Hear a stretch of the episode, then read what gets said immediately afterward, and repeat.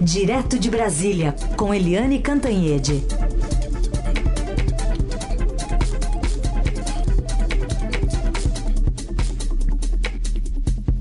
Oi, Eliane, bom dia. Bom dia, Heisen, Carolina, ouvintes. Não estamos ouvindo bem a Eliane Cantanhede. Vamos ver se agora a gente ouve a melhor. Alô? Alô, não, bom ainda dia. Não, não estamos. Ah, agora, agora tá aparecendo. Eliane, bom, bom dia. dia. Bom dia. Ah, agora estão me ouvindo? Agora bom sim, agora sim. dia, Carolina. Bom dia, Heisen, ouvintes. Bem-vinda, Eliane. Vamos falar sobre essa decisão polêmica do presidente Bolsonaro sobre as pessoas que estão. É, é, é, profissionais da saúde, na verdade, né, que ficaram incapacitados permanentemente por conta da Covid-19. E o presidente disse que não vai ter ajuda financeira para eles. Que interpretação você faz dessa decisão? É, é uma decisão que certamente vai ter uma repercussão muito ruim. Porque você imagina os nossos profissionais de saúde, aliás, os nossos e os profissionais de saúde do mundo inteiro, enfermeiros, médicos, os que estão ali na, na limpeza do hospital, inclusive, né? Uh, eles pegam a doença no trabalho, pegam a doença, se tornam permanentemente incapacitados, ou seja, mudam a vida toda e aí não tem nenhuma compensação por isso, eu acho que, olha, é uma decisão muito, muito é, complexa e que vai ter uma reação muito negativa. A alegação foi que é, até eles elogiaram, né? Porque elogiaram, disseram que a decisão, o projeto de lei tem mérito, que tem boa intenção, mas o que que o governo alega para não conceder esse auxílio, essa compensação para quem ficou permanentemente incapacitado? Ele alega que hum, há obstáculos jurídicos e que isso é contrário ao interesse público. Meu Deus, contrário ao interesse público, a gente cuidar de quem cuidou da gente, quer dizer, você garantir o sustento de quem é, arriscou a própria vida, a saúde, tudo, cuidando dos brasileiros numa situação tão difícil como agora. Eu acho que essa situação é, sei lá, eu acho que a pressão vai crescer, que vai ter reações, inclusive no Congresso, e quem sabe a gente consegue mudar isso, né? Porque acho que não é justo, acho que é injusto e eu não acho sozinha. Provavelmente muita gente está achando isso. Ah, aliás, o governo também está decidindo no outro sentido, está decidindo ampliar o auxílio emergencial até o final do ano. Ainda não se sabe se com o mesmo valor de 600 reais. Pode ser menos, mas a situação está muito grave, as famílias estão muito desamparadas, né? Aqueles informais, as pessoas desempregadas, etc. Então, uma no cravo, outra na ferradura. Lembrando que esta, né, do cravo, a que é, prevê o auxílio emergencial, é um fator muito importante para o presidente Jair Bolsonaro, para as pretensões de reeleição do presidente Jair Bolsonaro, Heisen e Carolina. Muito bem, vamos acompanhar como é que fica lá no Congresso essa questão. É, Eliane, começou o ano, o ano não, o semestre no Supremo Tribunal Federal e já de cara com uma decisão do relator da Lava Jato, o ministro Edson Fachin, que revogou uma decisão do presidente da corte, que estava lá no plantão no, no recesso, Dias Toffoli, então não tem mais compartilhamento dos arquivos da Lava Jato com a PGR. É, é o que a gente diz, né? O que o Bolsonaro uniu, a Lava Jato vai desunir. O que, que o Bolsonaro uniu? O Bolsonaro uniu os 11 ministros do Supremo que têm tomado várias decisões é, por unanimidade quando essas decisões dizem respeito a um basta, a qualquer tipo de investida do presidente da República contra a democracia, é, medidas polêmicas do Bolsonaro têm sido todas barradas por unanimidade no Supremo Tribunal Federal. Então, o Supremo unido nisso.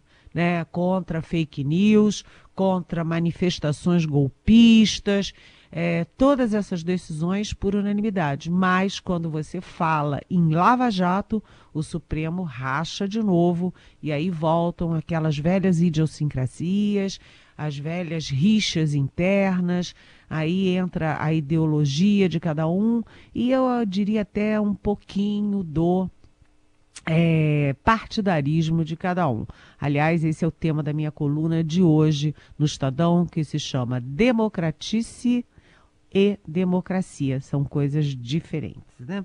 E o ministro Edson Fachin, ele é a favor da Lava Jato e ele revogou uma decisão do presidente da corte, o Dias Toffoli, ah, uma decisão no recesso, portanto, uma decisão monocrática, em que o Dias Toffoli tinha decidido é, mandar, que né, determinou que todas as lava-jatos enviassem todos os seus arquivos, todos, exatamente todos, para serem concentrados na Procuradoria-Geral da República em Brasília. Ou seja, foi naquele momento uma vitória do Procurador-Geral eh, Augusto Aras, que foi quem pediu essa concentração de informações. Agora o Faquin faz o contrário revoga e revoga, inclusive, eh, o acesso da PGR aos arquivos que já estão na PGR.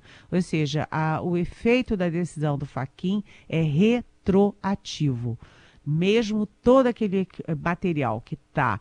É, eh, é, selado, lacrado lá na PGR, não poderá ser aberto. E aí a gente vê como vai ser esse segundo semestre quando se trata de Lava Jato. O Faquin de um lado, Dias Toffoli do outro o Luiz Roberto Barroso de um lado, o Gilmar Mendes de outro, a ministra Carmen Lúcia de um lado, o Ricardo Lewandowski de outro, né? Porque o Supremo é rachado ao meio em relação à defesa da Lava Jato e às críticas à Lava Jato. E esse semestre é um semestre muito quente para o Supremo, com várias decisões envolvendo é, Fabrício Queiroz, Flávio Bolsonaro, foro privilegiado, é, a delação premiada do Joesley e do Wesley Batista, ou seja, foco no Supremo até o final do ano. Então, depois do 11 a 0, a gente volta para o 6 a 5. Exatamente. E o 6 a 5 pode ser de um lado ou do ou outro, outro, né? Porque a Rosa Weber fica, é, ela faz um, às vezes põe um pé de um lado, às vezes põe um pé de outro e, enfim, define votações. Eliane, falando também sobre é, uma questão importante, que é a do ex-auxiliar né, da família Bolsonaro, Fabrício Queiroz, a Mariana de Campinas pergunta aqui para a gente. Prejudica muito ou pouco o Queiroz ter dito que deu satisfação a Flávio Bolsonaro sobre o caso da rachadinha? E o quanto vale a palavra de alguém que confirmou ser unha e carne com a família presidencial? Outra coisa, o que respalda a manutenção da prisão domiciliar de uma foragida da justiça, é, como Queiroz e a esposa dele? Pergunta a Mariane, a Mariana, é, envolvendo né, essa decisão, ou pelo menos as investigações e os depoimentos de Fabrício Queiroz à Justiça. Oi, Mariana, muito bem-vinda. Olha, a Fabrício Queiroz sabe de tudo, né? Ele sabe de tudo, ele é amigo há décadas do presidente Jair Bolsonaro. A gente sempre é, liga o Queiroz ao Flávio Bolsonaro, porque o Queiroz trabalhava com o Flávio Queiroz, com o Flávio Bolsonaro na Alerj, na Assembleia Legislativa do Rio de Janeiro. Mas, na verdade, a grande ligação do Queiroz é com o patriarca, com o Jair Bolsonaro. Portanto, ele sabe das coisas e aí é que tá. Ele pode ou não contar como ele é muito próximo, muito leal e tem sido bem tratado pela família, é possível que ele não fale. Mas quando ele diz que é, ele deu satisfação ao Flávio Bolsonaro, ele está admitindo o quê? Que o Flávio Bolsonaro sabia muito bem o que estava acontecendo no gabinete dele e sabe muito bem que havia as rachadinhas. Então, é aquela história, né? Quando você tem um longo depoimento, mas é aquele escorregãozinho daqui ou aquela informaçãozinha dali é que fazem toda a diferença. Então, o Fabrício Queiroz, ele continua sendo um, um, vamos dizer assim, um fator de desassossego para a família. A família confia muito nele, é, não foi à toa que ele estava lá escondido, vivendo é, feliz da vida num sítio do advogado do Jair Bolsonaro, no advogado do Flávio Bolsonaro. Isso aí é tudo uma conexão, a família protegendo o Fabrício e o Fabrício protegendo a família. Mas essas coisas todas, às vezes, têm limite, né? Cada um tem o seu limite. Ficar preso muito tempo, por exemplo, é um limite poderoso. É daí que saem as delações premiadas. Agora, Mariana, você pergunta para gente, antecipa um dos nossos temas aqui na Rádio Eldorado, que é exatamente o pedido da Procuradoria-Geral da República ontem é, para é, a revisão da prisão domiciliar, tanto do Fabrício Queiroz quanto da mulher dele, a Márcia Aguiar. Isso também é poderoso. Quando saiu ontem, ficou um zum, zum, zum aqui em Brasília. Ué, o que, que é isso? O que, que é isso? O Aras pedindo, o Aras, tão amigo do presidente, pedindo para mandar o, o Queiroz de volta para a cadeia. E aí depois ficou claro que não foi o Aras, foi o subprocurador Geral da República, um subprocurador que tem é, delegação para isso, pedindo a volta do Fabrício Queiroz para prisão. E faz todo sentido pedir, porque o, quem decidiu a, a, a soltura do Fabrício Queiroz foi o presidente do STJ, o ministro Luiz Otávio é, Noronha, que é amigão do presidente Bolsonaro, que troca elogios com o presidente e que, aliás, está de olho numa vaga no Supremo Tribunal Federal no final deste ano. Então, a decisão do Noronha foi muito polêmica, porque ele tirou o Queiroz da cadeia com a alegação de que o Queiroz é do grupo de risco, que não pode ficar sujeito à pandemia, que tinha tido um câncer, mandou para casa. E aí mandou para casa também, deu um habeas corpus para a mulher dele, a Márcia é, Aguiar, que estava foragida da polícia, ou seja, uma foragida foi premiada com prisão domiciliar. E o que, que ele alegou? a, emenda ficou pior do que o soneto. O Noronha alegou que a, a Márcia Guiar precisava tomar conta do marido dela. E para piorar essa situação toda, o mesmo Noronha depois recebeu um pedido de habeas corpus coletivo para todos os presos que estivessem presos provisórios, né? É, que estivessem na mesma condição do Queiroz, ou seja, estivessem no grupo de risco no meio de uma pandemia, todos deveriam ser liberados. E o que, que o Noronha fez? Disse não.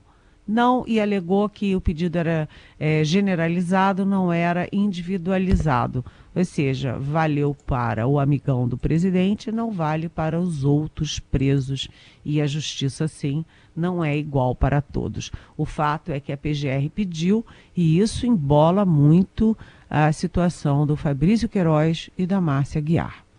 Conexão com Eliane Cantanhede, direto de Brasília, agora para falar da decisão anunciada pelo Ministério da Justiça. O ministro André Mendonça demitiu o chefe da Secretaria de Operações Integradas, o coronel Gilson Libório de Oliveira Mendes, uh, depois daquele dossiê contra opositores do presidente Jair Bolsonaro. Aproveito até para encaixar já a Yolanda na nossa conversa, nosso ouvinte que está lá em Lisboa, viu, Eliane?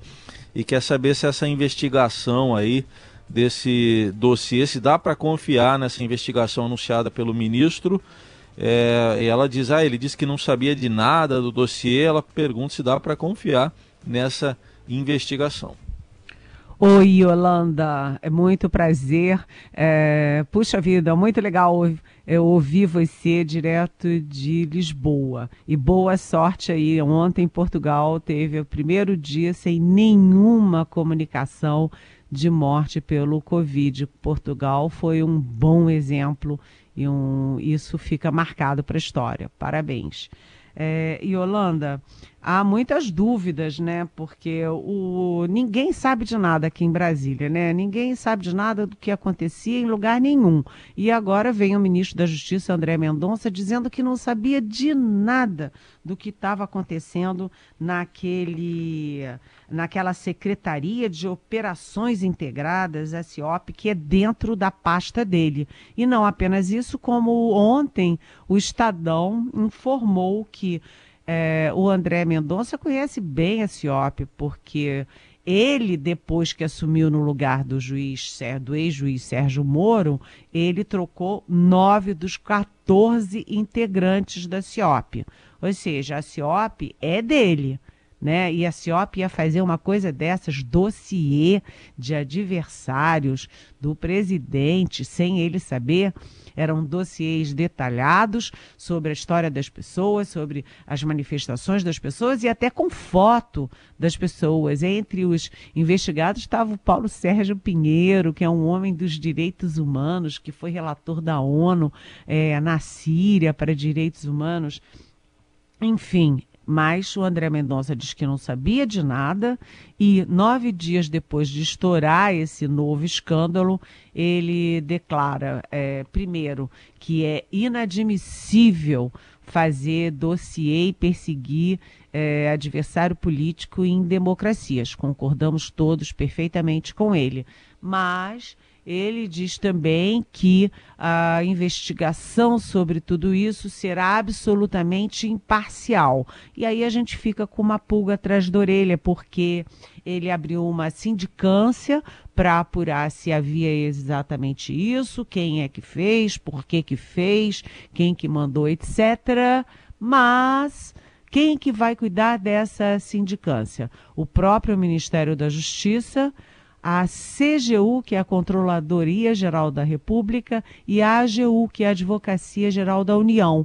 São três órgãos do governo e o governo era, é, aspas, o grande beneficiário de, de uma operação desse tipo, né? Fazer dossiê de pessoas que são contra o Bolsonaro é para favorecer o Bolsonaro o Bolsonaro sabendo ou não, o fato é que ele era o beneficiário. E aí é o governo investigando o próprio governo, não tem ninguém externo para participar dessa comissão de sindicância. Isso foi um, um passo é, errado do governo e remete ao velho SNI que perseguia os opositores do regime militar. Democracia é democracia, ditadura é ditadura. E nas democracias, as sindicâncias também são bastante transparentes e bastante diversificadas. Elas têm que ser imparciais. Isso vai continuar sendo cobrado do ministro André Mendonça. Pergunta da nossa, do nosso ouvinte Werner, e eu vou arriscar aqui o sobrenome, Mitterweger. Mitterweger, talvez, de São Paulo. Ele pergunta aqui, Eliane, fico me questionando qual o interesse do Ministério da Economia no assunto meia entrada. Esse organismo tem que se preocupar com a política macroeconômica e grandes programas de governo, reformas tributárias, administrativa, previdenciária, mas meia entrada no cinema?